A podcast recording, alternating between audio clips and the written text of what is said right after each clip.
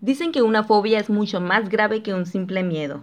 Es un tipo de trastorno de la salud emocional o psicológica cuya principal característica es el miedo intenso ante objetos o situaciones determinadas.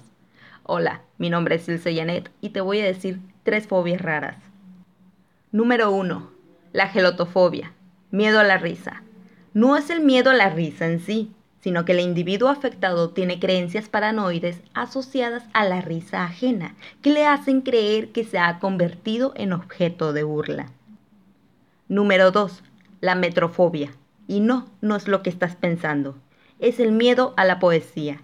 La metrofobia se define como el miedo o la adversión a la poesía. Se cree que se produce por la idea de que es un tipo de texto que solo pueden entender ciertas élites intelectuales. Y por último, la dipsofobia, miedo al alcohol. El miedo a padecer los efectos del alcohol se conoce como una dipsofobia.